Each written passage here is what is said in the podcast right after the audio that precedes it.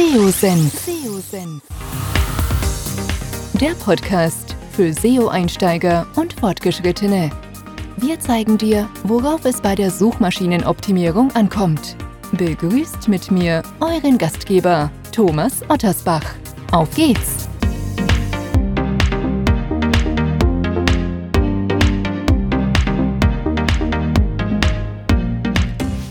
Ja, schön, dass ihr dabei seid bei einem neuen Podcast. Wir sprechen immer wieder hier im Podcast über SEO-Strategien, von Werkzeugen sprechen wir, was funktioniert gut im SEO, was nicht. Worüber wir aber sehr wenig sprechen, sind Risiken im SEO. Auch die gibt es nämlich und auch da sollte man sich explizit mit beschäftigen, denn man sollte die Auswirkungen kennen. Hier und da wird sich sicherlich punktuell auch damit beschäftigen, aber wir wollen heute so ein bisschen den Blick in die Breite nehmen.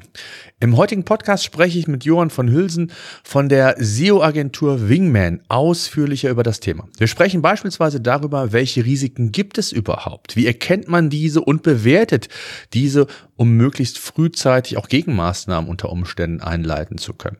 Natürlich werden wir zunächst auch der Frage nachgehen, was Risiko um SEO überhaupt bedeutet. Und bevor wir das machen, soll der Johann sich erstmal selbst vorstellen. Erstmal schön, dass du Zeit gefunden hast, hier bei uns im Podcast zu sein. Johann, stell dich auch selbst mal kurz vor. Wer bist du und was machst du ganz genau?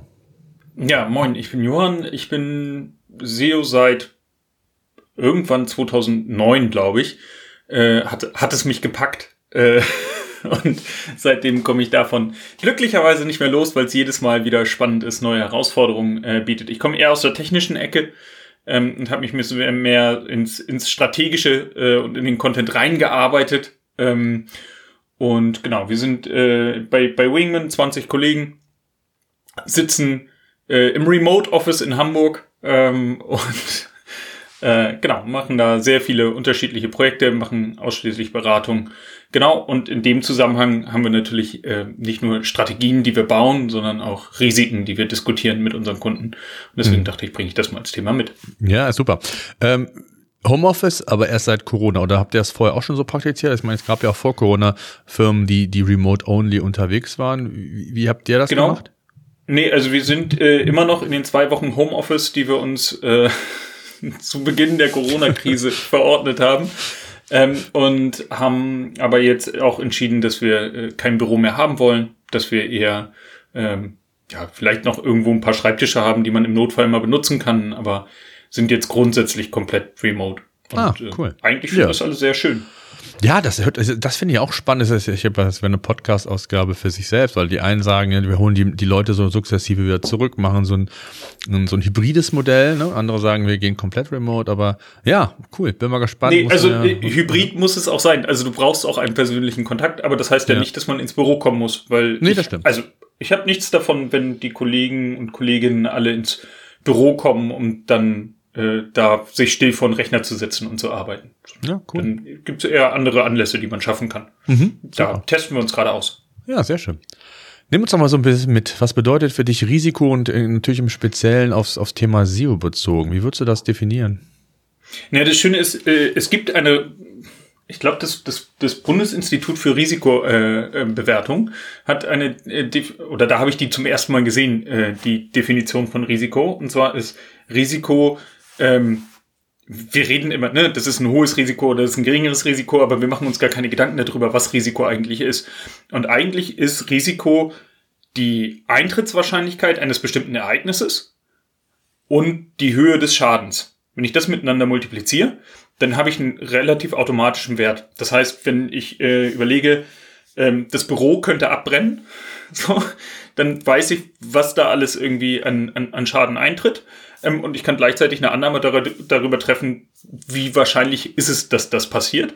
Ähm, und dementsprechend kann ich dann anfangen, Risiken äh, zu bewerten und überlegen, wie ich die auch priorisiere. Welche Risiken muss ich eigentlich ähm, behandeln und welche sage ich einfach, ja gut, das ist unwahrscheinlich und hat eine geringe Schadenshöhe. Da brauche ich mich überhaupt nicht mit zu beschäftigen, ähm, weil das wird mit Sicherheit nicht kommen. So, äh, da kann man sich auch immer mal irren, das ist klar. Äh, mit einer globalen Pandemie hatten auch die wenigsten als Risiko für ihr Geschäftsmodell gerechnet.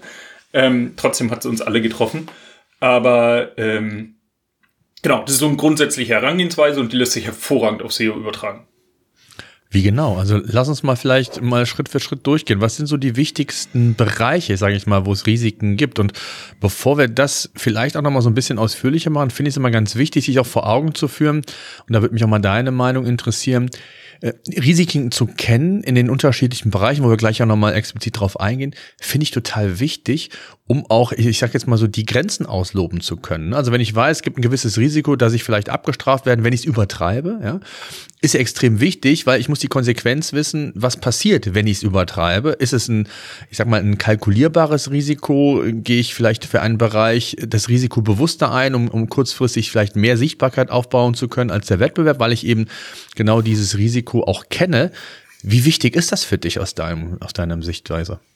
Ich finde das enorm wichtig, das Risiko zumindest nicht blind einzugehen, sondern bewusst irgendwie äh, in Kauf zu nehmen. Weil dann, wenn, wenn ähm, ich selber weiß, okay, ich, ich mache das und ähm, das hat, das hat für mich einen gewissen Preis, dass ich hier an der Kante segel, ähm, dann, dann ist das an sich auch völlig in Ordnung. Ähm, wir haben, äh, oder je größer und ähm, erfahrener ein Kunde ist, je mehr auf dem auf dem Spiel steht, desto mehr steigt ähm, eigentlich der Hang zur Sicherheit und das Ablehnen von Risiko. Je weniger ich zu verlieren habe, ähm, desto eher bin ich risikobereit. Aber auch dann sollte ich wissen, okay, was ist denn das jetzt äh, für ein Risiko, das ich hier eingehe? Denn wenn ich jetzt, äh, auch wenn ich der kleine Angreifer bin ähm, und sage, ich habe hier nichts zu verlieren, ich kann äh, auch ein hohes Risiko gehen, dann äh, sagt sich das relativ einfach, aber wenn die Domain dann irreparabel verbrannt ist, weil ich wirklich viel zu schlecht unterwegs war, ähm, dann ist halt doch blöd. Oder wenn dieses Nichts zu verlieren dann doch 100% des SEO-Traffics sind, dann äh, ist das vielleicht doch mehr, als ich eigentlich bereit war ähm, zu riskieren oder zu investieren als äh, Betrag. Mm, absolut. Lass uns mal die Risiken durchgehen. Welche gibt es so im SEO konkret, die man aus deiner Sicht unbedingt ähm, ja, kennen sollte? Ne, die, die, die Liste ist im Endeffekt endlos. Also mhm. das sagt einem auch jeder Versicherungskonzern. Du kannst dich gegen alles versichern am Ende. Mhm. Ähm, aber es gibt so ein paar Punkte, die, die sie, oder wir gehen es immer gerne ein bisschen strukturiert durch, indem wir sagen, was sind strategische Risiken, was sind externe Risiken, was sind technische Risiken und was sind Risiken in bezogen, bezogen auf den Content. Dann mhm. kann man das relativ gut für sich selber durchdeklinieren, weil selten haben zwei Seiten eigentlich oder zwei Geschäftsmodelle oder wie auch immer dieselben Risiken, sondern es gibt immer unterschiedliche Punkte. Und wenn wir bei den strategischen Risiken sind, ähm, dann könnte man zum Beispiel äh, oder eines der größten, die ich irgendwie sehe, ist, meine strategischen Ziele sind nicht mit denen überein, die Google ähm, für sich hat. Also Googles strategisches Ziel ist, wir wollen möglichst gute Ergebnisse für unsere User haben. Ob sie das immer erreichen, ist ein komplett anderes Thema, aber das ist ihr Ziel. Ähm, und das heißt, dass so Sachen wie ähm, der Search Intent, also was will jemand, der jetzt einen Begriff in den Suchschlitz eingibt, was will der wirklich? Ähm, und meine Seite hat dieses Ziel nicht. Also ich versuche ähm, auszusehen wie ein Shop, aber ich bin gar kein Shop. Man kann das Produkt gar nicht bei mir kaufen, sondern ich habe nur Affiliate-Geschichten ähm, und versuche trotzdem auszusehen wie ein Shop mit einer Shop mit einer Produktlisting-Page und so weiter.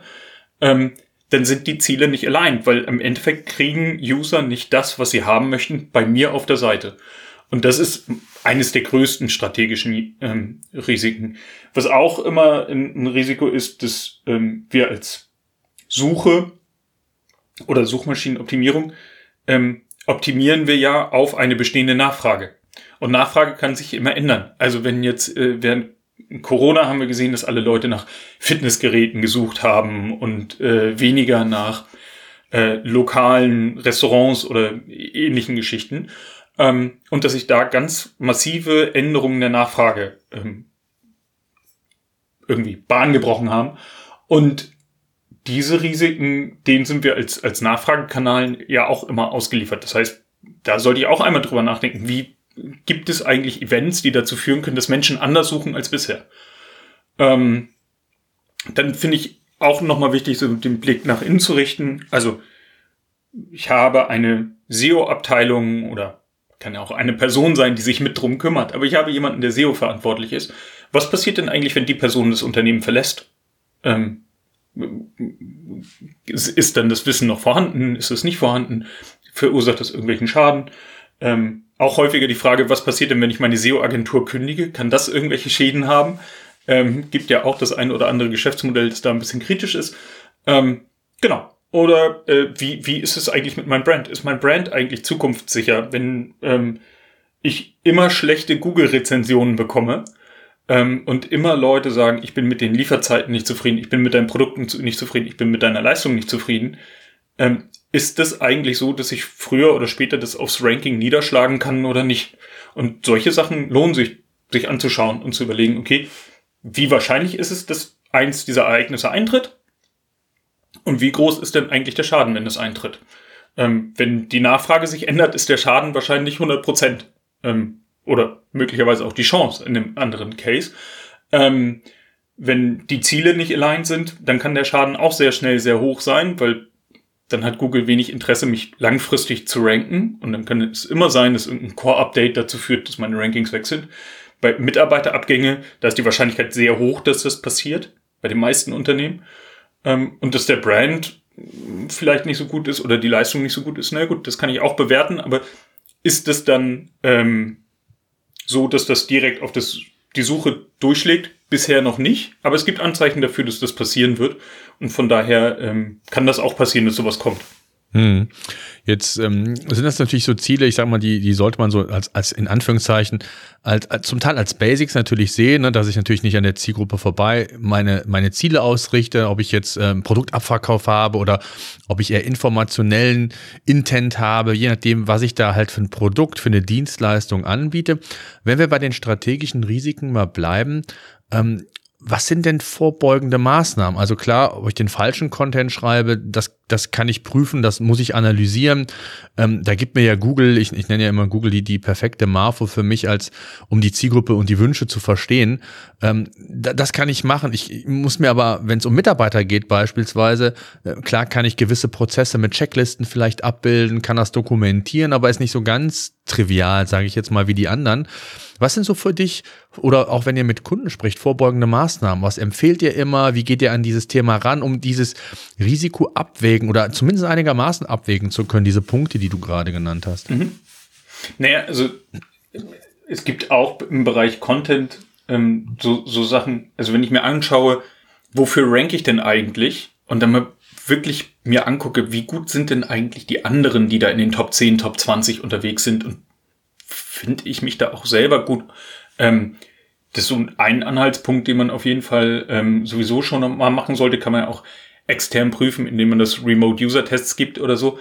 Ähm, aber so diese vorbeugende Sachen ähm, sind immer in Bezug auf den einzelnen, auf das einzelne konkrete Risiko, glaube ich. Also es gibt ja ganz, ganz wenige Schablonen, was wir bei Mitarbeiterfragen machen. Dokumentation. Also wirklich nochmal gucken, wann wurde welche Änderung live gestellt?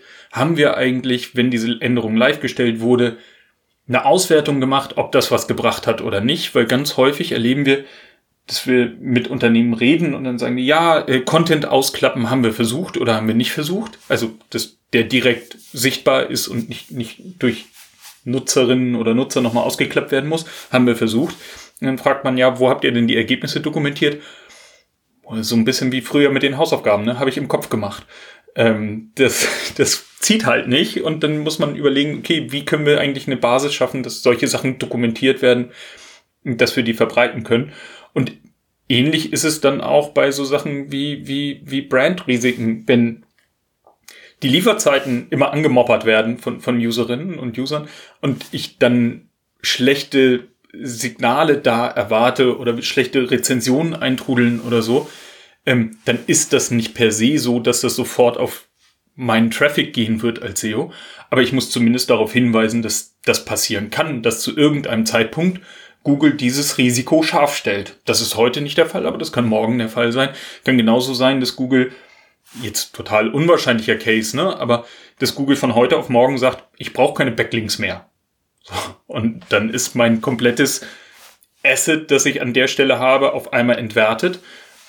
Ist jetzt unwahrscheinlich, dass das passiert, könnte aber auch sein. Und dann ist die Frage, okay, was habe ich denn sonst noch so an Geschichten? Und im Endeffekt geht es ja immer dabei darum, ein System zu bauen, das möglichst ähm, nicht nur auf einen Kanal ausgerichtet ist, also suche, sondern mein Geschäftsmodell idealerweise auch über andere Kanäle Traffic bekommt.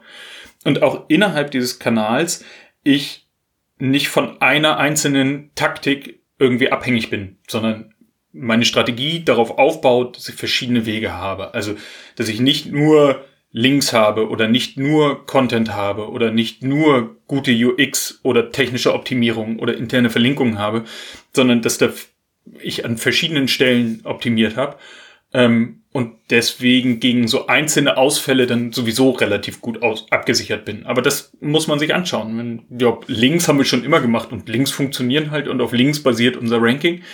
Ähm, dann ist das möglicherweise riskanter, als wenn man sagt, ja, wir haben hier was, da, wir haben da was und ähm, sind da nicht ganz so leicht ähm, angreifbar. Hm. Ähm, gerade so die Themen, die du ja auch gerade genannt hast, die sind, ähm, ja, die kann man, ich sag mal, ne, zum einen dokumentieren, KPIs sind wichtig, das Überprüfen auch von den Zielen ist extrem wichtig. Ein Thema, was du eben angesprochen hast, da ist das nicht ganz so einfach, wie ich finde, ist das Thema Mitarbeiterinnen und Mitarbeiter.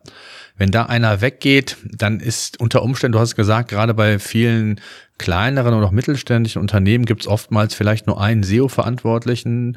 Ähm, da ist das nicht ganz so einfach. Da ist es, glaube ich, extrem wichtig, dass man ich sag mal, wenn man das bei uns zum Beispiel auch so viel mit Checklisten arbeitet, dokumentiert und im besten Fall versuchen wir immer eine Position doppelt zu belegen.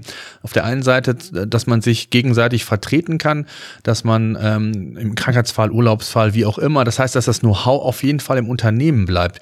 Wie wichtig ist das aus deiner Sicht? Und äh, vor allen Dingen ja auch, wo es sich ja heute um die Frage sehr häufig dreht, was macht eigentlich ein SEO? Wofür ist er überhaupt zuständig? Ist er eher Schnittstelle zwischen den verschiedenen Abteilungen? Da ist das ja gar nicht so einfach oftmals aus, aus Erfahrung, oder?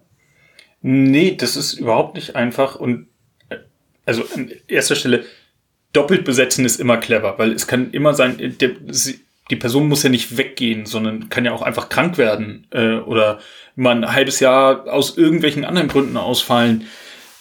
Pflege von Angehörigen, was auch immer. Also wir können ja nicht davon ausgehen, dass diese Person immer, da, selbst wenn sie für immer bleiben möchte, heißt es ja nicht, dass sie durchgängig immer bleiben kann und Menschen machen Urlaub oder haben Unfall. Es passieren einfach Dinge, die dafür sorgen, dass ich irgendwie arbeite. So, und deswegen braucht man irgendwie eine Vertretungsregelung. Ähm, das ist, glaube ich, das, das absolute Minimum. Ähm, zweitens ist das größte Risiko oder das größte Problem eigentlich, wenn mein SEO geht, ähm, dass ich keinen neuen bekomme. Also das größte Problem ist eigentlich gerade der Arbeitskräftemangel im Bereich Suchmaschinenoptimierung. Es gibt andere Bereiche, die noch ein bisschen härter getroffen sind als, als das SEO. Aber ich finde es im SEO mit am krassesten, dass du eigentlich diese Person nicht ersetzen kannst. Das heißt, das Halten dieser Person ist wie bei, bei Kunden. Äh, bestehende Kundenbeziehungen zu erhalten ist viel einfacher als neue Kundenbeziehungen zu generieren. Ähm, und von daher ist es total viel wert, sich darüber Gedanken zu machen, was motiviert die Person denn eigentlich? Denn bei den meisten SEOs ist es auch so, dadurch, dass sie sich mehr oder weniger aussuchen können, wo sie arbeiten und wie sie arbeiten, ähm, dass man sich schon nochmal Gedanken darüber machen sollte, was motiviert die denn wirklich ähm, und, und wie kann ich dafür sorgen, dass ich die entsprechend halten kann. Die Prozesse möglichst personenunabhängig zu machen, hilft auch.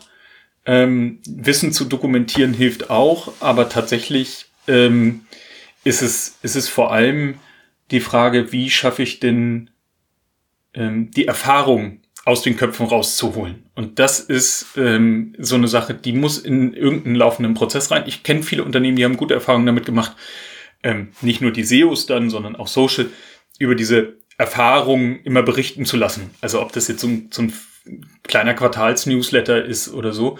Und häufig haben SEOs total eigenes Interesse daran, genau das auch zu tun, weil sie ja damit, dadurch, dass ich angewiesen bin als SEO, dass meine Content-Menschen äh, mitmachen, die, die, die den Content erstellen oder dass ähm, ich Feedback bekomme von Entwicklern oder Mitentwicklern, was gemeinsam machen kann oder so, habe ich ein eigenes Interesse daran, Feedback in das Unternehmen reinzugeben. Ähm, und da kann man eigentlich meistens sehr schöne Sachen draus bauen, die dann dafür sorgen, dass dieses Wissen auch breiter im Unternehmen ähm, verfügbar ist. Ich habe letztens mit einem Kunden gesprochen, das fand ich eigentlich, der, der fragte mich auch, was soll ich tun? Ich habe einen im SEO und ähm, habe jetzt so ein bisschen Sorge, wenn ich jetzt äh, Geld investiere und in, in, in, in Tools oder auch generell in, in Inhalte, dass das vielleicht kurzfristig äh, gut funktioniert, aber was ist, wenn der Mitarbeiter, ich sag mal, mittelfristig das Unternehmen verlässt?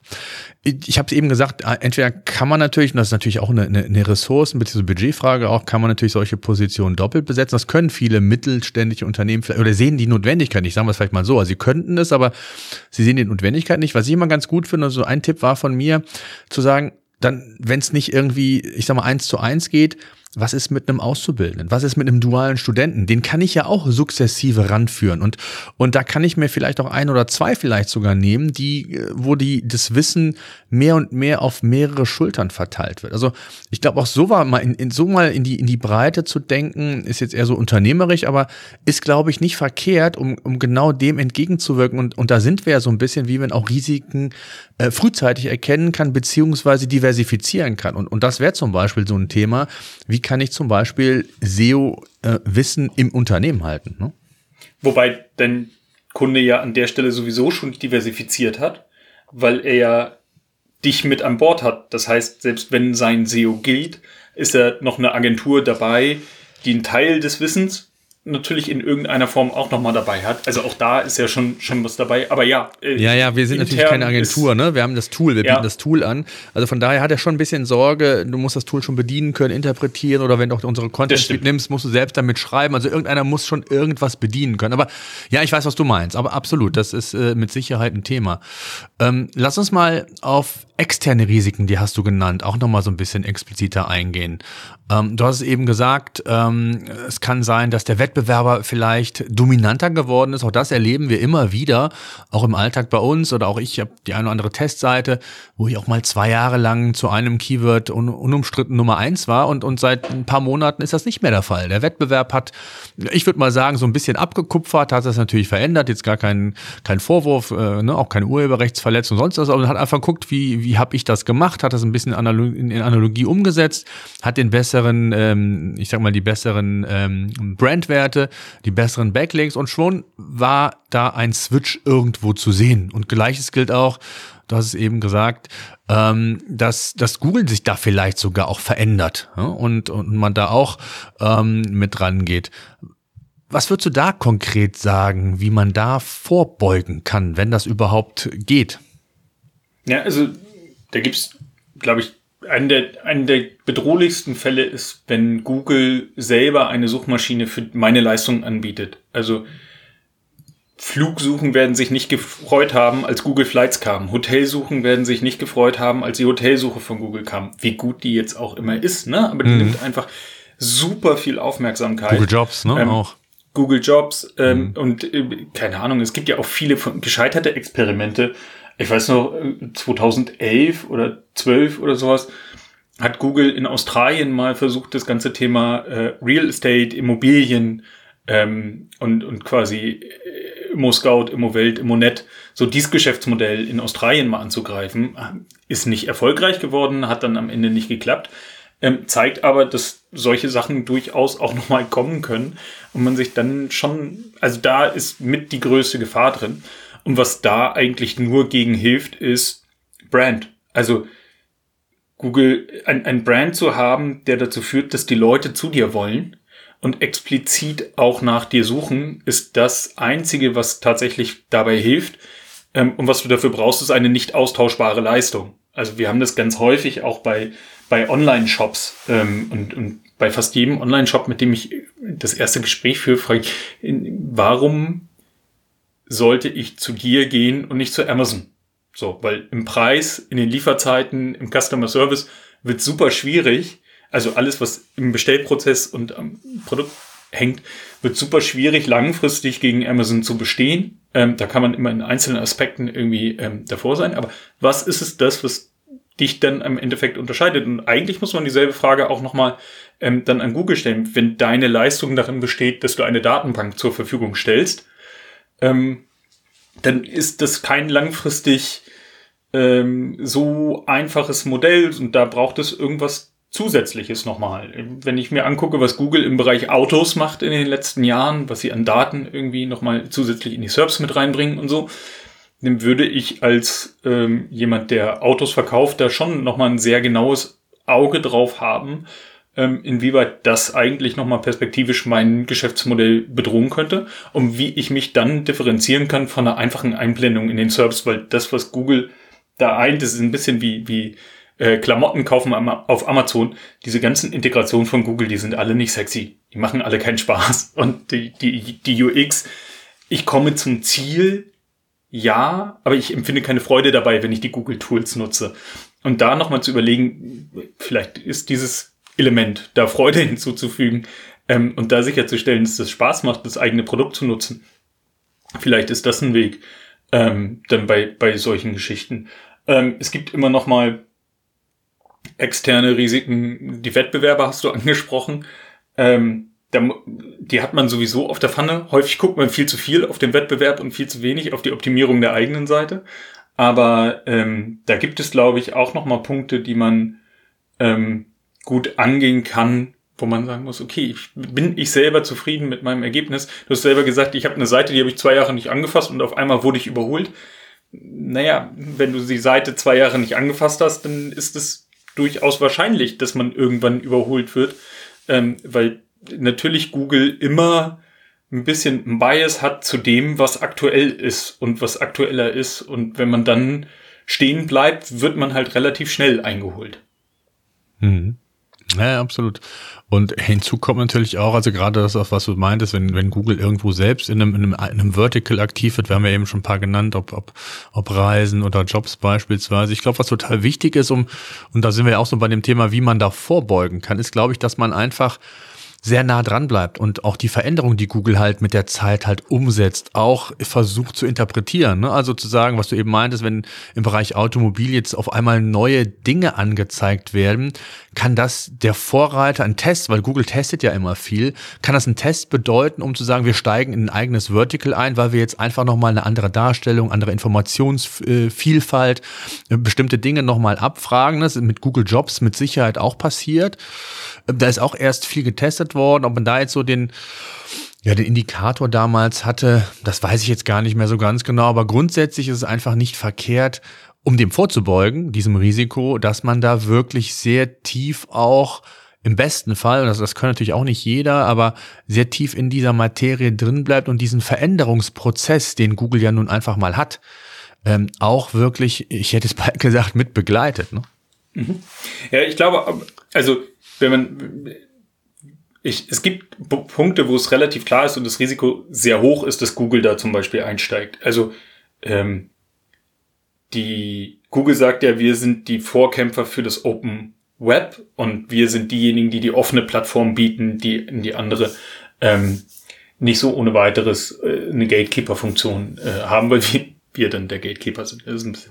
Aber ähm, was, was, was da, ähm, was man da zum Beispiel merkt, ist, Google ähm, macht sehr viel in diesem My-Business-Bereich für kleine Unternehmen, ähm, was zum Beispiel so auch Lieferservice angeht, würde ich drauf wetten, das ist ein reines Convenience-Ding, ähm, dass man da ähm, auch ein eigenes Thema hat.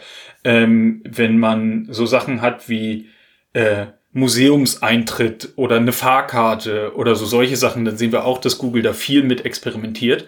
Und wenn meine Leistung ist, dass ich halt solche Sachen verkaufe, ähm, gebündelt, dann würde ich mir halt mehr Gedanken machen, als wenn ich in einem Punkt bin, äh, Content-Erstellung von qualitativ hochwertiger Berichterstattung oder qualitativ hochwertige Ratgeber oder solche Sachen.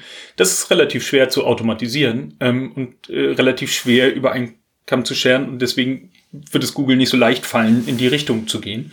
Ähm, auch wenn sie sich da viele Gedanken drüber machen, was irgendwie ähm, Language Understanding und sowas angeht. Aber da ist vielleicht dann auch die Möglichkeit in meinem Produkt nochmal eine eigene Idee ähm, beizubringen und zu sagen, okay, ich habe neben meinen Produkten nochmal einen Ratgeber, der der Kundenbindung dient. Wie wende ich dieses Produkt eigentlich an?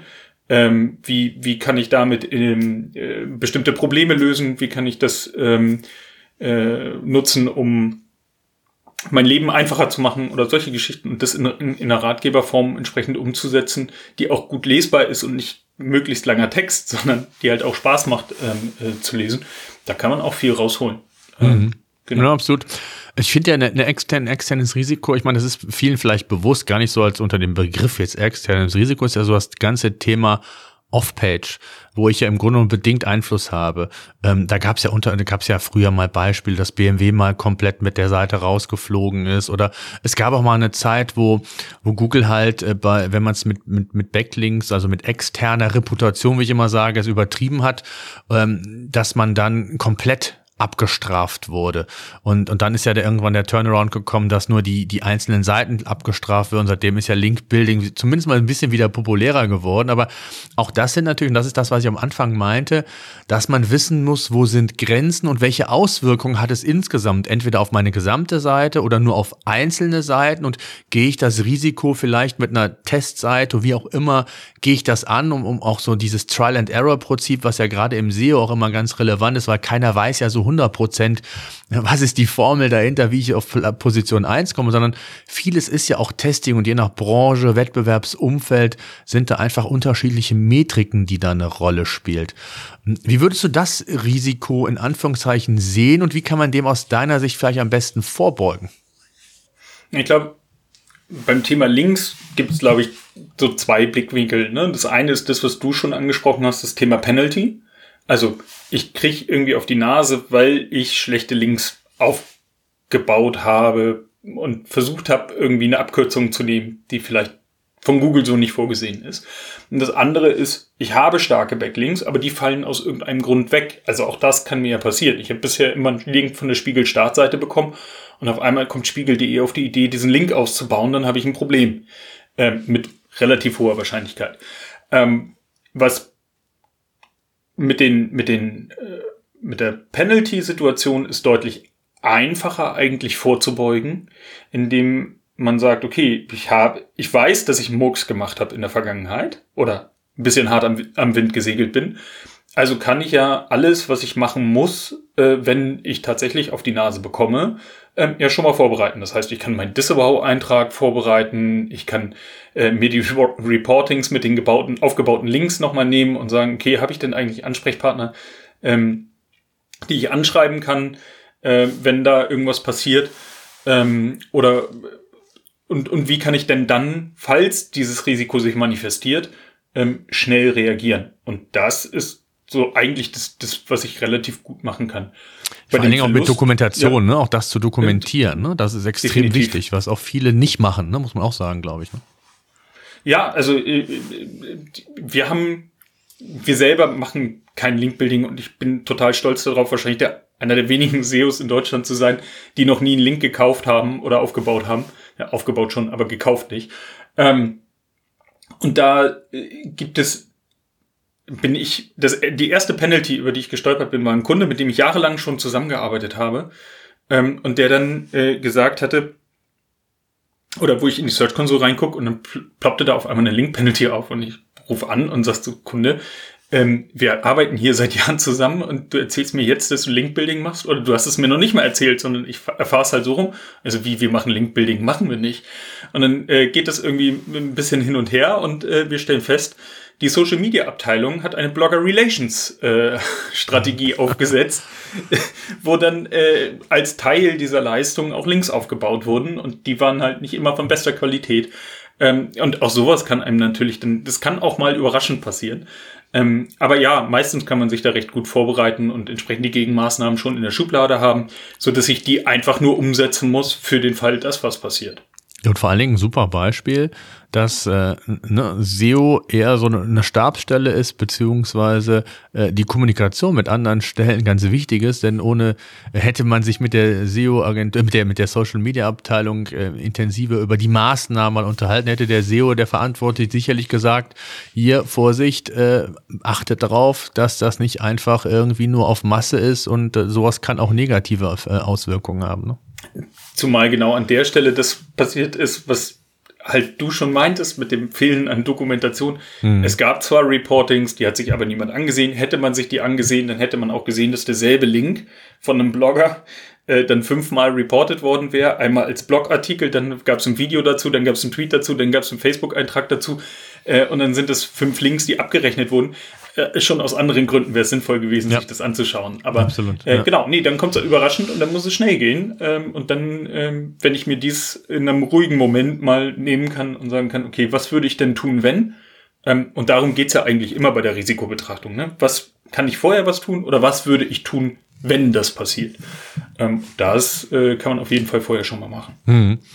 Lass uns mal zu den technischen Risiken gehen. Da gibt es mhm. ja auch einige und ich glaube, da seid ihr als SEO-Agentur öfter mit konfrontiert als wir. Ich sage mal das Stichwort, äh, dass ein Kunde zu uns kommt. Gleich. Ich hatte letzte Woche einen Kunde, der hatte, hat mir erzählt, dass er für eine neue Website, ich glaube, über 50.000 Euro bezahlt hat. Und ähm, ich glaube, vier Monate später dann auf einmal irgendwie zu uns kam und sagte, wir brauchen ein Tool, hier stimmt irgendwas nicht. Wir verlieren immer mehr an Besucher äh, ohne dem irgendwie näher auf die Sprünge zu äh, gehen oder zu analysieren, woran das da genau lag. Die Agentur ähm, war eine, eine Webdesign-Agentur, also wirklich, ich gehe mal davon aus, ohne tiefgehendere SEO-Kenntnisse, wie man im Nachhinein festgestellt hat. Ähm, man ist einfach komplett aus dem Index geflogen, ja, weil es eine neue ähm, Struktur, URL-Struktur gab, es ist ein neues CMS eingeführt worden, die alten Links sind nicht weitergeleitet worden. Also man ist im Grunde genommen von jetzt, nicht von jetzt auf gleich, aber sukzessiv auf null runtergerutscht, was Sichtbarkeit und, und, und Besucherströme anging. Und ähm, das ist, glaube glaube ich, nur ein Beispiel. Was sind für dich so weitere typische technische Risiken und wie, und wie kann man diesen vorbeugen? Hm. Ne, äh, gibt, gibt äh, also man, mit der Zeit hat man ungefähr alles gesehen und, und trotzdem wird man jeden Monat überrascht mit einem neuen Fehler, den man so nie erwartet hätte, dass das überhaupt mal passieren kann. Aber es gibt ähm, auf technischer Seite der Klassiker ist eigentlich, ich, ich launche ein neues System oder eine neue Iteration meiner Plattform oder wie auch immer und habe ja vorher ein Stage-System gehabt, auf dem ich alles teste. Und damit Google das nicht crawlt und äh, nicht in den Index aufnimmt, habe ich das per robots.txt ausgesperrt, dass Google das nicht crawlen darf. Ähm, und diese robots.txt-Datei, die wandert dann von dem Testsystem mit auf das Live-System. Äh, und damit habe ich Google gesagt, du darfst mein Live-System nicht mehr crawlen. Das passiert regelmäßig und passiert auch großen Unternehmen äh, regelmäßig, fast so regelmäßig wie so ein Server mal ausfallen kann. Also das, das ist ja, das, das passiert einfach da draußen, egal wie gut meine Admins sind, kann das passieren. Je mehr Ressourcen ich habe, desto besser kann ich mich darauf vorbereiten und habe irgendwie Zweitsysteme, die einspringen für den Fall das oder irgendwelche Caching-Mechanismen oder oder oder. Aber sowas passiert einfach und ist natürlich auch für meine Rankings, wenn das länger passiert, ähm, ein Problem. Und meistens ist es gar nicht so, dass die gesamte Seite ausfällt, sondern dass so Teilbereiche ausfallen und ich das gar nicht merke. merke. Es gibt halt den Shop und dann gibt es so ein Magazin und das Magazin, das existiert halt so auch, bis es halt dann irgendwann nicht mehr existiert. Ähm, das, das passiert auch relativ regelmäßig. Ähm, was ganz häufig ist äh, und was ich ganz häufig sehe, sind das so Canonicals oder sowas äh, sich ändern auf eine andere URL-Version und dass man dann die Redirects und die Canonicals sich in die Quere kommen und so ähnliche Geschichten. Ähm, da gibt es, gibt es haufenweise Probleme und die spannende Frage ist genau, ähm, wie, wie kann ich mich dagegen eigentlich absichern? Das eine ist, glaube ich, dass man seine Performance monitort, ähm, dass man guckt, rank ich denn eigentlich noch oder nicht mehr? Ähm, das andere Thema ist aber dass man vielleicht schon einen Schritt früher ansetzt mit einem regelmäßigen Crawling, also eine Crawling-Software regelmäßig drüber laufen lässt und guckt, was hat sich denn eigentlich zum letzten Crawl geändert, beziehungsweise ähm, gibt es auch spezielle auf so Monitoring spezialisierte Software, ähm, wo man auch viel mitmachen kann, die dann halt sagen, guck mal hier, bei dieser Seite hat sich der Titel geändert oder die Description geändert und auch das ist häufig aufschlussreich. So, wieso haben wir denn den Titel der Startseite geändert? Warum, warum äh, steht denn da jetzt was anderes als letzte Woche äh, oder gestern? Ähm, und man feststellt, okay, irgendjemand aus einer anderen Abteilung war da entsprechend dran und hat da was geändert. Im besten Wünschen und Denken und Glauben. Ähm, aber vielleicht war das gar nicht die beste Änderung und zumindest sollte ich aber registrieren, dass sich da was geändert hat. Mhm.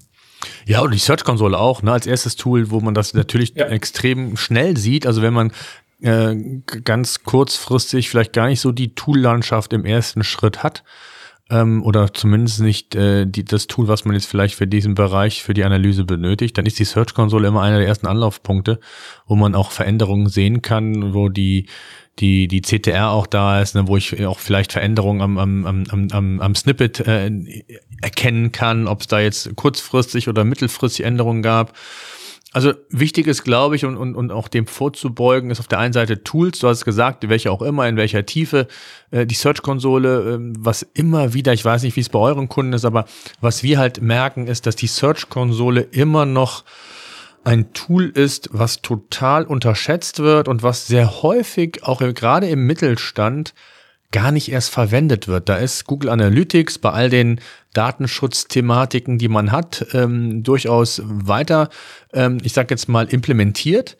Aber wenn man sich wirklich mit diesen Themen auseinandersetzen will, Sichtbarkeitsaufbau und auch so die wichtigsten Insights, die mir so eine Search-Konsole oder die Daten da liefern kann, ist das extrem ich sag jetzt mal, unterrepräsentiert vielleicht. Ich weiß nicht, wie, wie, welche Erfahrung ihr da habt. Das ist sehr, sehr unterschiedlich. Je mehr, je, je größer die, die Inhouse-Abteilung, desto mehr wird das Tool geliebt. Ja, ähm, das, das glaube ich. Wie ja. bei jedem Tool ist es so, mhm. es gibt eine gewisse, mh, mm, so eine, so, man hat eine gewisse Rüstzeit, die man braucht, bis man in diesem Tool vernünftig klarkommt und weiß, was es einem sagen will. Und manche Sachen sind halt auch nicht so offensichtlich. Also bis man verstanden hat, wann eine Impression im Google Search Console denn wirklich eine Impression ist und wann nicht und wie man mit den Durchschnittswerten umzugehen hat und so weiter. Das ist alles nicht ganz so schön dokumentiert wie man, und so eingängig, wie man sich das eigentlich wünschen würde.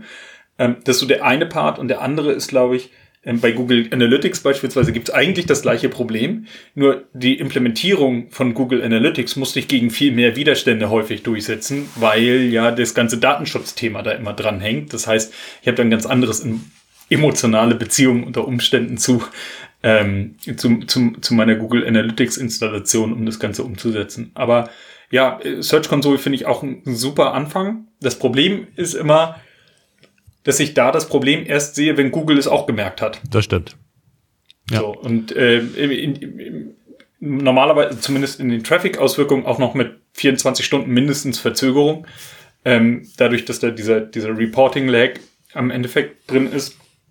Aber ja, ähm, bei den meisten Seiten ändert sich ja auch nicht so, so häufig etwas. Das heißt, wenn ich da ähm, sagen kann, okay, jedes Mal, wenn Release-Tag ist und eine größere Änderung auf der, live, auf der Seite live gestellt wurde, schmeiße ich halt meine Crawling-Software an und lasse die einmal durchrattern, ob tatsächlich alles grün ist und dann vergleiche ich das mit dem letzten Mal. Ähm, das können inzwischen fast alle Tools da draußen, ähm, äh, alle Crawling-Tools und da kann man dann auch relativ schnell was mit anfangen. Hm. Absolut. Bei den meisten Dingen, die wir jetzt besprochen haben, Roberts TXT oder auch verschiedene Weiter- oder falsche Weiterleitungen oder auch generell, was es dann noch so für Themen gibt, kann ich das ja mit Tools abbilden. Das ist beim, beim Server schwierig. Ne? Hast du da einen Plan B, wo ich sage, ein Serverausfall, den kann ich nicht vorhersehen.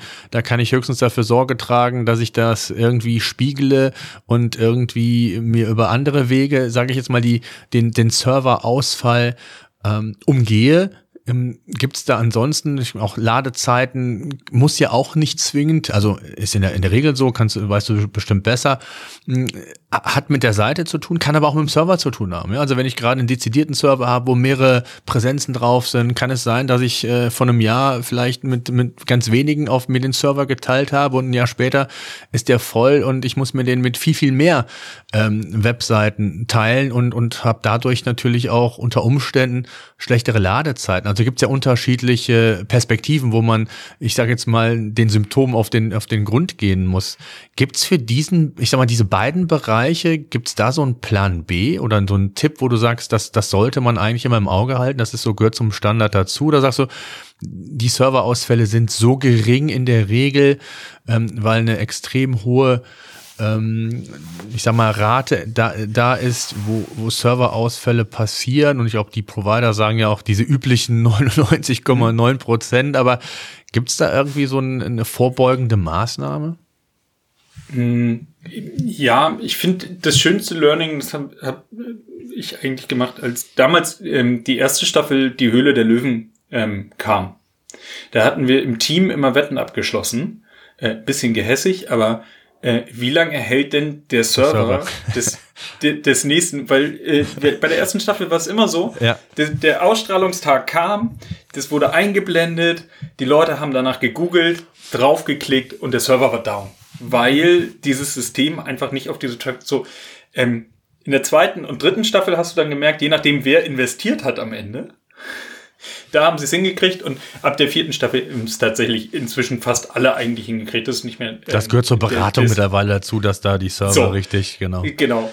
Ähm, aber was, was tatsächlich eines der, der, der einfachsten Learnings ist, dass du für in solchen Fällen, wo es halt so Traffic Peaks gibt, ne? also dein, dass dein Server down ist, muss ja nicht unbedingt ein schlechtes Zeichen sein. Das passiert ja meistens, wenn sich besonders viele Leute für dich interessieren.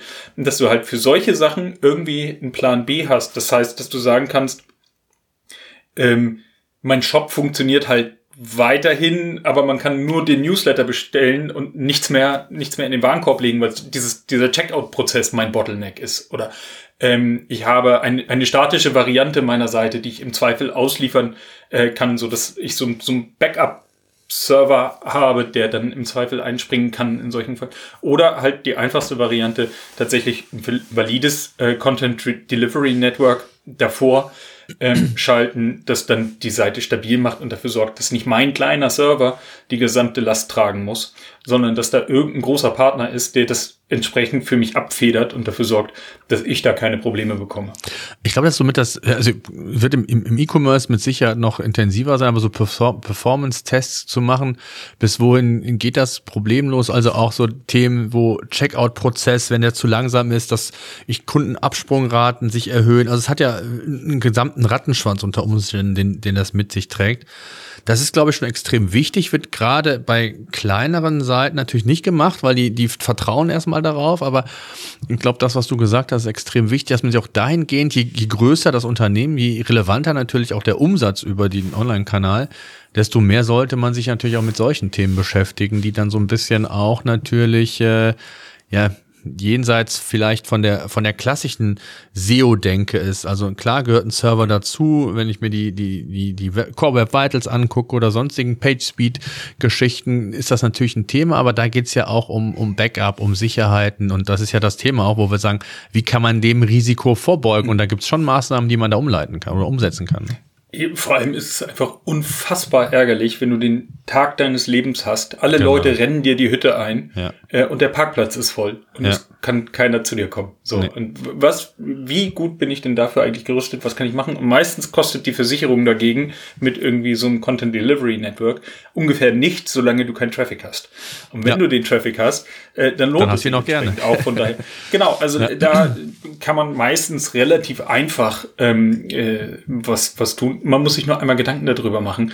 Kann sowas eigentlich passieren oder ist es irgendwie komplett unwahrscheinlich, dass ich viel Traffic kriege ähm, oder dass mein Server ausfällt oder ne, weil mein Server kann nicht ausfallen, denn ich habe den extra auf äh, dem kleinen Rechner bei mir zu Hause in meinem Hochsicherheitskeller irgendwie stehen und da wird schon nichts passieren. So, mhm. und am Ende äh, kappt leider der Bagger die die Leitung bei dir zu Hause, dann war's halt das. So und ich glaube da tut man gut daran, einmal kurz zu überlegen, äh, wie, wie viel passiert denn da eigentlich? Und man hat auch relativ schnell ein Gefühl dafür, habe ich eigentlich viele technischen Risiken oder habe ich keine? Wenn mein Server noch nie ausgefallen ist, naja, dann ist die Wahrscheinlichkeit, dass er morgen ausfällt, relativ gering. Ähm, wenn ich dagegen die ganze Zeit mit meiner IT darüber kämpfen muss, dass irgendwelche Dinge geändert werden, ohne dass ich davon Kenntnis habe, dass irgendwie jetzt das Canonical rausgelöscht wird oder wir führen AMP ein oder löschen AMP oder ändern dieses oder jenes, ähm, und ich kriege das nicht mit als SEO, dann sollte ich mir da viel mehr Gedanken darüber machen, wie ich zumindest das Monitoring hinbekomme und wie wir eventuell perspektivisch auch einen Abnahmeprozess hinbekommen, sodass das genau nicht passiert. Hm. Ähm, und da dann auch für zu kämpfen. Hm, das lohnt absolut. sich dann. Ja, absolut. Also ich glaube, es ist so eine Kombination aus äh, rationalem Denken, aus Erfahrungen auch zu lernen.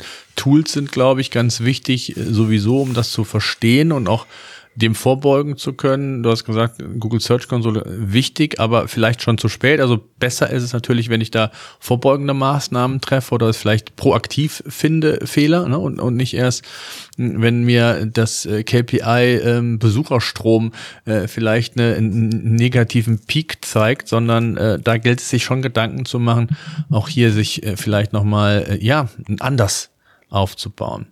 Lass uns mal zu dem Thema Content-Risiken kommen, was ja auch ein ganz wichtiger Bereich ist. Äh, wir wissen alle, Content ist ein, wichtiger Ranking-Faktor für Google, also kann man da sicherlich auch viel falsch machen, aber man kann auch vielleicht vorbeugen. Was sind so da so deine wichtigsten Themen ähm, in, in dem Bereich? Ja, also ein paar Sachen haben wir, glaube ich, schon, schon angesprochen. Mhm. Also die Frage, ähm, Nutzer suchen jetzt anders und genau, so ähm, Content, ja, hat sich verändert. So, ja. das haben wir schon angesprochen. Wir haben auch äh, Content veraltet äh, gesprochen. Das sind relativ, also das ist eigentlich ein Klassiker. Ich habe einen Artikel, mit dem ich gut ranke und der ist heute State of the Art und vielleicht rankt der in zwei Jahren noch genauso gut, vielleicht rankt der sogar in fünf Jahren noch genauso gut.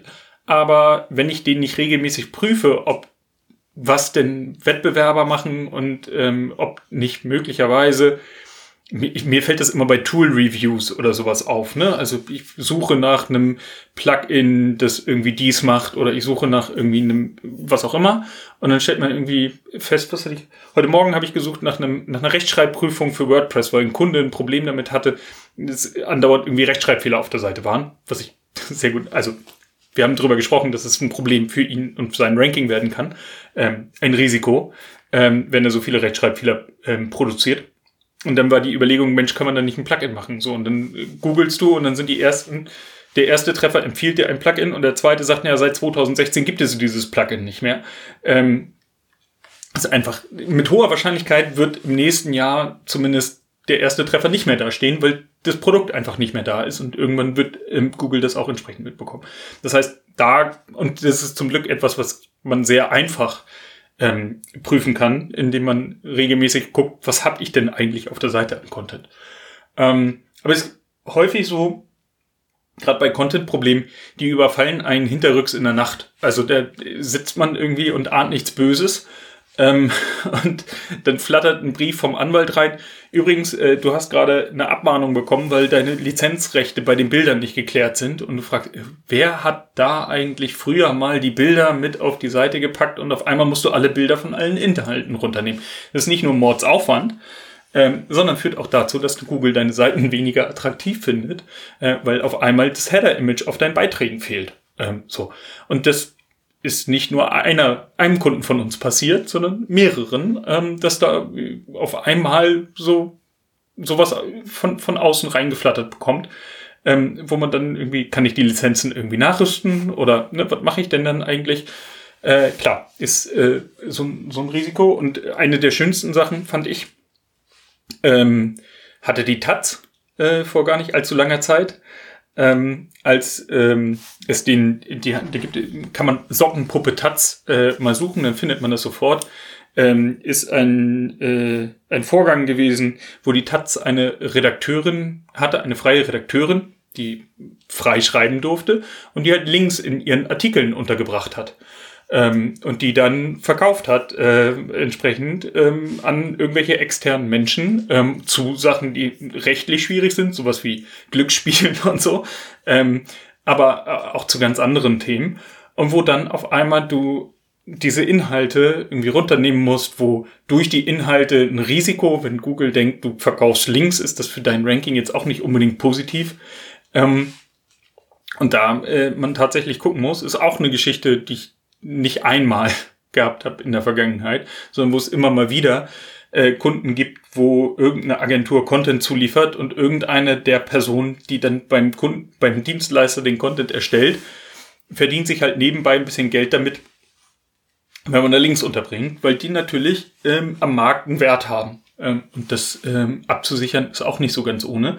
Also ähm, da gibt es auch verschiedene äh, Sachen, die man irgendwie überlegen kann. Es gibt auch tatsächlich, wenn wir so in größeren Linien denken, ähm, wir, wir konzentrieren uns alle sehr stark darauf, was für ein Text-Content wir eigentlich auf unsere Seiten stellen.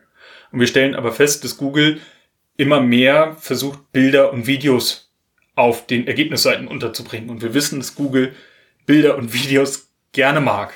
So. Gerade auch in Kombination mit Text, ne? Auch das, ne? Um, genau. Um einfach auch dann äh, ne, mögliche Kanäle, Text, Bild, Video, also einfach dem Nutzer auch äh, über mehrere Kanäle die Möglichkeit zu geben, den Inhalt zu konsumieren. Ne? Und das ist, glaube ich, auch. Macht, ja, macht das macht für Nutzerinnen und Nutzer ja auch einfach mehr Spaß, wenn Absolut. ich ein interaktiveres Erlebnis habe, diesen Content zu hm. konsumieren. Und ich habe auch ja. meistens eine höhere Conversion Rate. Das ist natürlich auch Aufwand. So, und wenn ich das aber merke, dann ist vielleicht ein Risiko, meine Textwüste ähm, wird Google über kurz oder lang schlechter ranken, ähm, weil Bilder und Videos fehlen. Ähm, dann ist das möglicherweise auch ein Thema, wo ich äh, entsprechend handeln sollte.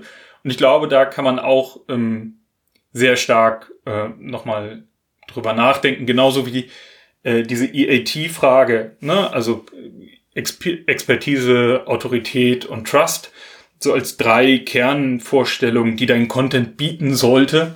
Ähm, und wo man dann nochmal hingehen kann und sagen kann, eben hatte ich das, das Beispiel Rechtschreibung, ähm, wenn dein Text voller Rechtschreibfehler ist, dann ist das relativ wahrscheinlich, dass Google irgendwann feststellen wird, hm, ist vielleicht nicht das beste Ergebnis, weil offensichtlich dann niemand nochmal drüber gelesen hat, sonst wären ja diese Fehler nicht mehr drin.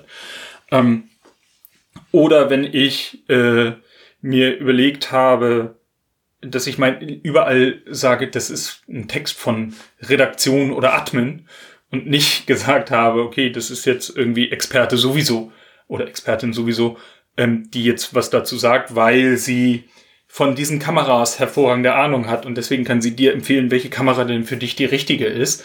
Ähm, wenn das nicht da ist, dann ist das über kurz oder lang entsprechend auch ein Risiko, dem ich mich einfach stellen muss. Und an vielen Stellen haben wir da wieder die Schnittmenge. Du hattest ganz am Anfang des Strategie-Wort äh, gesagt, wodurch ich durch diese Risikobewertung mich hinzusetzen und zu sagen, okay, was habe ich denn hier für Risiken, was habe ich da für Risiken, was habe ich da für Risiken, ähm, relativ schnell auf die Idee komme, meine Strategie entsprechend auch nochmal zu hinterfragen und anzupassen unter Umständen und zu sagen, Mensch, da könnte ich nochmal in die Richtung vielleicht mehr Gas geben, weil ich feststelle, über kurz oder lang wird da ein Schaden entstehen.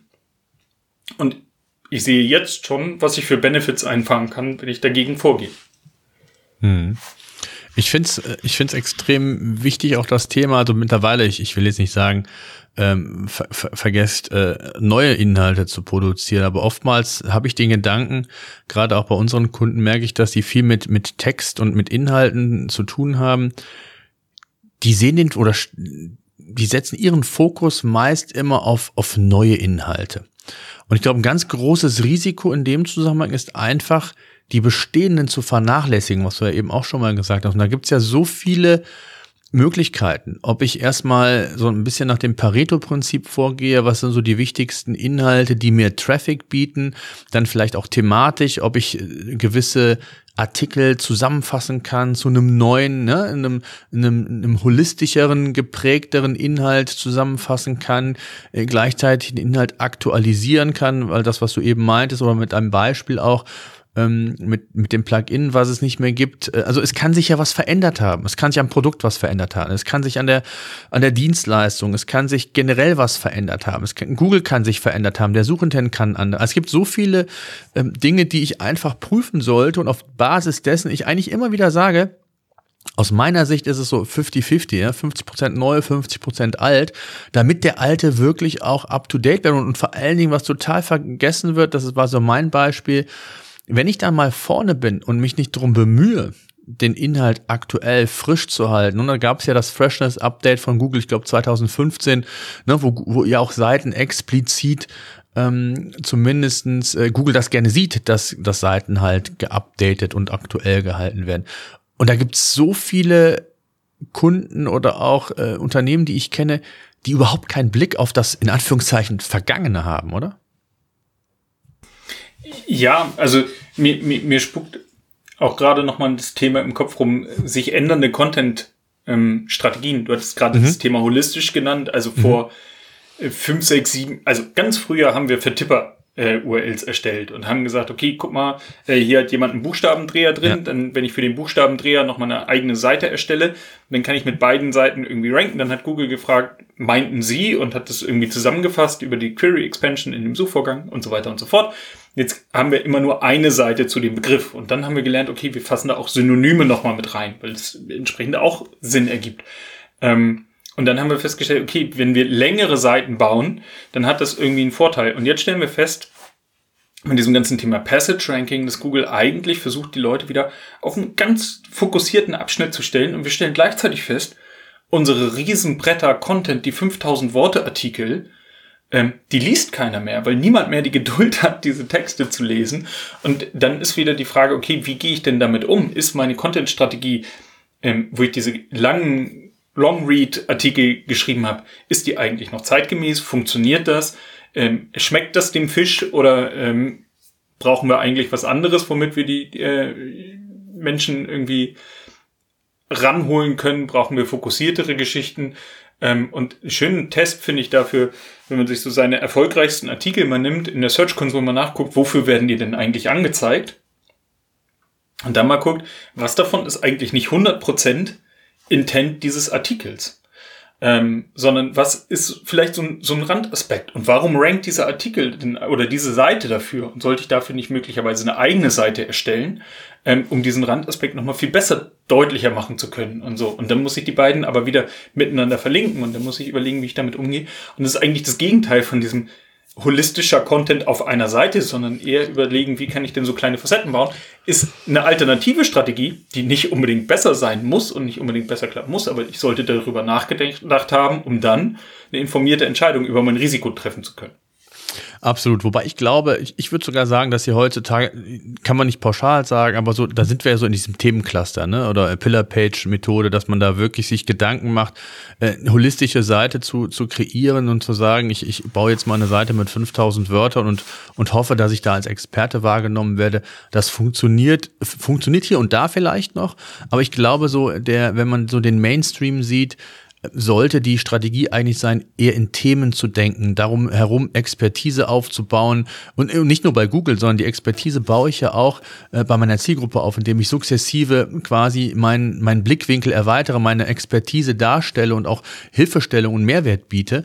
Und, und das führt ja letztendlich auch in der Zielgruppe dazu, dass ich vielleicht für bestimmte Dinge eher wahrgenommen werde, mir eher geglaubt wird, also auch Glaubwürdigkeit spielt da eine Rolle. Und, und für Google ist es eben auch besser, wenn ich möglichst hochwertige Inhalte habe, die man untereinander verlinken kann. Also auch da führt es eigentlich, würde ich sagen, geht die Tendenz eher in, in, in, in Themenclustern zu denken. Unterschreibe ich sofort. Und, und, ja. und, und, und das machen auch total viele falsch. Ich habe jetzt bin gerade einen Vortrag am Vorbereiten, ähm, Keywords versus Themencluster, beziehungsweise warum Themencluster die neue Keyword-Recherche äh, ist, so nach dem Motto. Ähm, also ich glaube, dass das ein extrem wichtiger ähm, Punkt ist, den du ansprichst, äh, den viele noch gar nicht so verinnerlicht haben. Und da geht es bei all diesen Analysen und Abwägen von Risiken auch darum, äh, eben diese, diese neuen Wege mit einzubeziehen und vielleicht halt auch Inhalte, das ist das, was ich eben meinte, auch mit dem Freshness-Thema, vielleicht auch nochmal zu analysieren, eine Art Content-Audit zu machen ne? und zu sagen, was habe ich für Inhalte, welche Teilbereiche habe ich vielleicht, wie kann ich die für mich neu strukturieren, dass ich mich da auch nochmal neu aufstelle, in, in welcher Form auch immer, indem ich da alten äh, Inhalt nochmal ähm, quasi ähm, update, ob ich neue Inhalte schaffe, wie auch immer, das ist dann eine ganz andere Geschichte. Ne? Ja, also wir unterschreibe ich sofort. Wir haben die Themen, wir sagen auch immer Themenrecherche und nicht Keyword-Recherche. Absolut. Ähm, ja. Weil das genau, ich habe auch keine Lust, irgendwie für zwei Keywords, die im Endeffekt ähnlich sind, dann zwei unterschiedliche Geschichten zu schreiben und so. Und im Endeffekt habe hab ich auch schlechtere Conversion-Daten, wenn ich das so mache. Weil äh, wenn ich wissen möchte, wie ich einen Apfelbaum schneide, ähm, dann möchte ich nichts darüber lesen, ähm, wo ich den Apfelbaum pflanzen muss, denn er steht ja schon irgendwo und soll geschnitten werden, also will ich ihn nicht umpflanzen. Und ich möchte nicht wissen, ähm, was ich denn mit den Äpfeln kochen kann, denn, sondern ich möchte erstmal dafür sorgen, dass ich vernünftige Äpfel aus meinem Apfelbaum rauskriege und dafür habe ich, möchte ich ihn schneiden und ich möchte wissen, wann ich den schneide und wo ich drauf zu achten habe, damit der am nächsten, im nächsten Jahr noch Äpfel trägt. So. Und da ist, glaube ich, ganz viel irgendwie dieses fokussiert ganz konkret auf die Bedürfnisse von Nutzerinnen und Nutzern einzugehen, um sie dann da abzuholen, mitzunehmen und ihr Problem zu lösen und einfach tatsächlich genau dieses Problemlösungsthema in den Mittelpunkt zu stellen. Denn das ist un unsere Aufgabe, egal was unser Business am Ende macht unsere Aufgabe ist ja immer, Probleme anderer Menschen zu lösen, sonst kauft niemand unser Produkt. Und wenn wir dieses Problem lösen wollen, dann müssen wir dieses Problem auch konkret benennen, konkret adressieren und auch zeigen, dass wir schnell diese Lösung liefern können und dass es Spaß macht, dieses Problem mit uns zu lösen und nicht irgendwie sagen, okay, hier ist hier hier, hier ist die die ähm, der der der Brockhaus in 24 Bänden. Bitte einmal durchlesen und danach können wir dein Problem lösen. Ja, ja, genau. da, da, da, ja. da wird niemand irgendwie sagen, ja geil, das ist diesen Shop ich liebe ihn. Es ist so schön, da einzukaufen, weil ich diesen Brockhaus dazu lesen muss das funktioniert ja nicht. Nee, nee, genau. Und das ist auch ein Grund, warum wir beispielsweise unsere Content Suite, ne, da, da versuchen wir auch so möglich den, die gesamten Workflow abzubilden und mittlerweile, äh, oder jetzt in, in, in zwei Wochen launchen wir die auch nochmal, wo es auch darum geht, klar kann man eine Keyword-Recherche machen, aber dann geht es auch um das Thema Content-Planung und das in, möglichst in themenorientierten Planungen das Ganze umzusetzen und auch themenorientiert, ich sag mal, die Planung umzusetzen. Da gibt es ein neues Feature. Also wir finden es oder ich finde es extrem wichtig, dass man, dass man diese Denke noch mehr ins Bewusstsein der Leute bekommt, insbesondere wenn man nicht der absolute SEO-Profi ist, dass man da Werkzeuge an die Hand gibt, wo man vielleicht mehr Erfolg mit hat, wenn man sich mit diesen Themen auseinandersetzt, wenn man immer wieder bemüht ist, neue Inhalte zu schaffen. Ne? Und äh, das mhm. kann man zwar, aber ich glaube, es muss einfach ähm, unter diesem gesamten Deckmantel muss es eben erfolgen und das ist eben ganz wichtig. Das heißt also, wenn wir mal so ein bisschen zusammenfassen, bevor man, bevor wir auch nochmal darüber sprechen sollten, zum Schluss, wie man oder was man, wie man Risiko, ich sag mal, minimieren kann. Also ist zum einen natürlich, hatten wir glaube ich eben auch schon gesagt, ich fasse nur noch mal kurz zusammen, man braucht technische Hilfe, also Tools, äh, welche, welcher Intensität, in welcher Tiefe auch immer. Äh, wir haben eben das Thema Content oder auch Content Audit ja angesprochen, wo wir gesagt haben, analysiert deinen Inhalt. Das ist extrem wichtig, um, um auch möglichen Risiken, Sichtbarkeitsverlusten entgegenwirken zu können, weil es ja nicht nur, nicht nur das eine oder das einige Risiko gibt, ob technischer Natur, das, was wir eben besprochen haben. Und und so kann man schon mal relativ viel neben den Server-Themen, die wir gesagt haben, ne, dass man da für Backups entsprechende Performance-Tests vielleicht mal umsetzt, kann man schon viel machen. Was kann ich denn noch machen? Also ich, ich muss mir bewusst sein, wenn ich Risiko minimieren will, dann ist das schon mit Aufwand verbunden. Also es, äh, letztendlich ist es auch eine, eine monetäre Geschichte, oder? Definitiv. Und es ist vor allem auch ähm, eine schöne, eine schöne Sache, die man ähm, sehr gut auch, ins, also instrumentalisieren klingt jetzt zu böse, aber ähm, mein, mein Vorgesetzter ist, oder mein Unternehmen, mein, meine Chefs, mein C-Level, wie auch immer, ist durch zwei Dinge incentiviert. Ähm, Gier und Angst. Das heißt, sie wollen entweder mehr Umsatz oder wollen verhindern, dass sich irgendwas verschlechtert. Das ist dieses alte Ding von niemand wird gefeuert, weil er sich für Tool X entscheidet, so, sondern da gibt's so ein Risikoaversion immer in Unternehmen oder halt die Gier nach mehr Umsatz. Und ähm, wenn ich meine Risiken kenne, dann kann ich genau mit dieser Risikoaversion halt entsprechend auch arbeiten. Das heißt, ich setze mich einmal hin, schreibe einmal auf, was glaube ich denn, was alles im schlimmsten Fall passieren könnte und wie wahrscheinlich ist es, dass dieser schlimmste Fall eintritt und wie viel Geld würde das mein Unternehmen im Endeffekt kosten. Ähm, das, du hattest vorhin das Beispiel, äh, ein Relaunch für 50.000 Euro, äh, wo die Redirects gefehlt haben und alles andere, was eigentlich notwendig gewesen wäre, dann sind die Kosten nicht nur die 50.000 Euro, sondern dann ist ja auch der entgangene Umsatz, der eigentlich über die Website entstanden wäre, wenn man nicht gelauncht hätte, der kommt ja entsprechend als Kostenblock nochmal on top dazu. Zusätzlich zu, ich muss den ganzen Kram ja nochmal neu bauen lassen oder muss zumindest diesen Kram nachrichten und nachrüsten und daraus entstehen ja auch nochmal ähm, Kosten. Das heißt, unabhängig vom Umsatz werde ich mit hoher Wahrscheinlichkeit dann nicht nur die 50.000 Euro in Sand gesetzt haben, sondern dann kommen ja nochmal Euros on top. Und das kann ich eigentlich mit all diesen Risikothemen die wir gerade besprochen haben, Schadenshöhe mal Eintrittswahrscheinlichkeit, äh, relativ schnell äh, machen. Und dann habe ich eine priorisierte Liste und kann äh, mir dazu Gedanken machen, okay, das Thema Content habe ich festgestellt, habe ich ein Risiko, habe ich beziffert auf 70.000 Euro, muss ich da jetzt eigentlich handeln oder muss ich da nicht handeln? Und kann ich das eigentlich, wenn ich da handeln würde, ähm, weil das auf meiner Priorisierungsliste dann relativ weit oben steht, was kann ich denn dann eigentlich vorbeugen tun? Und was kann ich tun, falls dieses Risiko manifestiert? Also wie bei diesem Beispiel, was mache ich, wenn eine Link-Penalty auf einmal reingeflattert kommt? Ähm, dann habe ich mein Plan in der Schublade, dann ziehe ich den raus und dann mache ich das und dann ist es erledigt. Kostet mich zwei Tage Vorbereitungsaufwand, die ich in Ruhe mal irgendwo einschieben muss. Zeit ist immer knapp, ist logisch. Aber dann bin ich da abgesichert und kann einen Haken hinter das Problem machen. Und dann kann ich mit dieser Liste äh, entsprechend äh, zum Chef, Chefin gehen und sagen, guck mal hier, äh, ich habe mir mal Gedanken gemacht, hier habe ich einen Haken, da habe ich einen Haken, da habe ich einen Haken, da habe ich einen Haken. Ungelöste Risiken sind hier noch, summieren sich auf 1,5 Millionen Euro. Oder 15 Millionen Euro. Oder 1500 Euro. Egal, ja, es ist einfach, ja. So, und das zu adressieren würde kosten X. Und dazu kann gehören, um sicherzustellen, dass wir ähm, keine äh, weniger anfällig sind für Serverausfälle, äh, brauchen wir ein CDN. Damit unsere Seite so. Und was ich eigentlich machen möchte, ist, ich möchte meine Ladezeiten verbessern. Nur das hat mir niemand bezahlt, weil ich mich damit intern nicht durchsetzen konnte. Und dann kann ich über dieses CDN meine Ladezeitenverbesserung entsprechend als Kollateralnutzen meiner Risikobekämpfung äh, entsprechend mit umsetzen. Und solche Punkte ergeben sich dann ganz häufig, wo ich sagen kann, okay, durch das Bekämpfen des Risikos habe ich eigentlich das gemacht, wofür Suchmaschinenoptimierer da sind.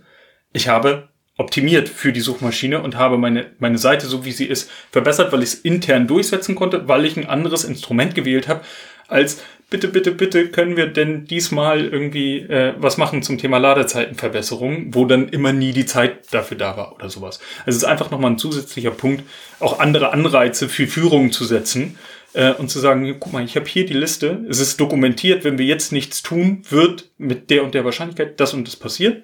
So, und da gibt es immer Handlungsdruck, äh, entsprechend was gegen zu unternehmen, denn jeder, der nicht handelt an der Stelle, ab einer bestimmten Führungsebene, ist äh, entsprechend fahrlässig und sein Job oder sein Bonus los, wenn das irgendwie rauskommt, dass er das Risiko kannte und nichts dagegen getan hat. Ja. Ähm, und deswegen kann man damit viel machen. Mhm. Jetzt mal zum Schluss Hand aufs Herz. Wie viel Prozent eurer Kunden sind sich diesem Themen bewusst und setzen die auch wirklich so konkret um? Also, wenn es 25 Prozent sind, bin ich, äh, bin ich happy damit. Ich wollte gerade sagen, das ist schon, ja, ich hätte jetzt auch gesagt, wenn das, genau, ja. Also es ist definitiv. Es ist ein einfach Thema, nicht in den Köpfen, ähm, ne? Es ist nicht da und deswegen finde ich es auch so wichtig, dass man darüber spricht. Es sind ja viele Dinge, die sind einem so aus der täglichen SEO-Arbeit klar, ne? Dass man, wenn man es übertreibt mit Backlinks, dass ich dann irgendwo Ranking einbußen habe. Aber es gibt so viele, in Anführungszeichen, Nebenkriegsschauplätze, die aber nicht weniger wichtig sind oder in Summe zumindest so wichtig sein können, dass man sie beachten sollte. Und das wird aber nicht gemacht. Und es gibt so viele einfache Dinge, ne? Und, und das ist eben auch gesagt, diese Notfallpläne. Ich finde die so wichtig. Ähm, meistens macht man es dann, wenn das Kind in den Brunnen gefallen ist und dann ist es zu spät, ne? Hm. Ja, und letzten Endes, ähm, das, wofür ich einfach nur, nur immer wieder werben möchte, ist, sich einmal hinzusetzen und Gedanken darüber zu machen, allein oder im Team, was könnte denn eigentlich passieren? Was kann ich dagegen tun? So, und damit hat man schon die, die Hälfte dessen und ist schon viel, viel weiter als ganz viele andere. Und meistens erkennt man dabei, es geht ja ganz häufig ähm, darum, ähm, nochmal seinen Blickwinkel auf die eigene Situation zu ändern, ähm, um zu neuen Erkenntnissen zu gelangen. Und das ist letzten Endes auch nur ein Werkzeug dann am Ende dazu, mit dem angenehmen Nebeneffekt, dass ich halt äh, auch nochmal eine Möglichkeit habe, ähm, eindringlicher um Ressourcen zu werben. Ähm, damit genau solche Sachen äh, wie diese Relaunch, wo dann die Hälfte nicht gemacht ist, äh, nicht passiert. Schönstes Relaunch-Beispiel ähm, habe ich bei Frag den Staat angefragt, 2017, als Schleswig-Holstein.de gelauncht wurde, äh, für über 500.000 Euro und da keine Redirects gelegt waren und äh, ein Drittel des Contents nicht mit migriert wurde. Ähm, da habe ich mich tatsächlich als Steuerzahler richtig aufgeregt, ähm, weil da einfach auch dann ganz viel, wo wir investiert haben in Vergangenheit, ähm, nicht mehr mitgenommen wurde. Absolut. Johann, super. Ich danke dir für, der, für, für deinen Blickwinkel, für deine Perspektive nochmal auf das Thema. Und ich glaube, es war nochmal eine ganz wichtige Episode, weil es eben vielen nicht so bewusst ist. Und das haben wir, glaube ich, nochmal so ein bisschen geschafft, hoffe ich zumindest, dass wir da nochmal so ein bisschen ähm, drauf aufmerksam gemacht haben, beziehungsweise auch inspiriert haben, sich mit den Themen auch nochmal auseinanderzusetzen. Die sind ja oftmals nicht in der täglichen Arbeit, spielen die eine Rolle, sondern äh, das nimmt man sich punktuell vor. Manche machen es zum Jahreswechsel nochmal, sich nochmal Gedanken zu machen. Äh, muss man nicht bis zum Jahreswechsel mitwarten, sondern kann man regelmäßig machen, sondern man sollte sich auch äh, damit beschäftigen. Aber ich glaube, es wird viel zu wenig äh, in den Fokus genommen. Von daher danke ich dir für deine Zeit und äh, bleib gesund und alles Gute für euch. SEO-Senf. Der Podcast für SEO-Einsteiger und Fortgeschrittene. Wir zeigen dir, worauf es bei der Suchmaschinenoptimierung ankommt.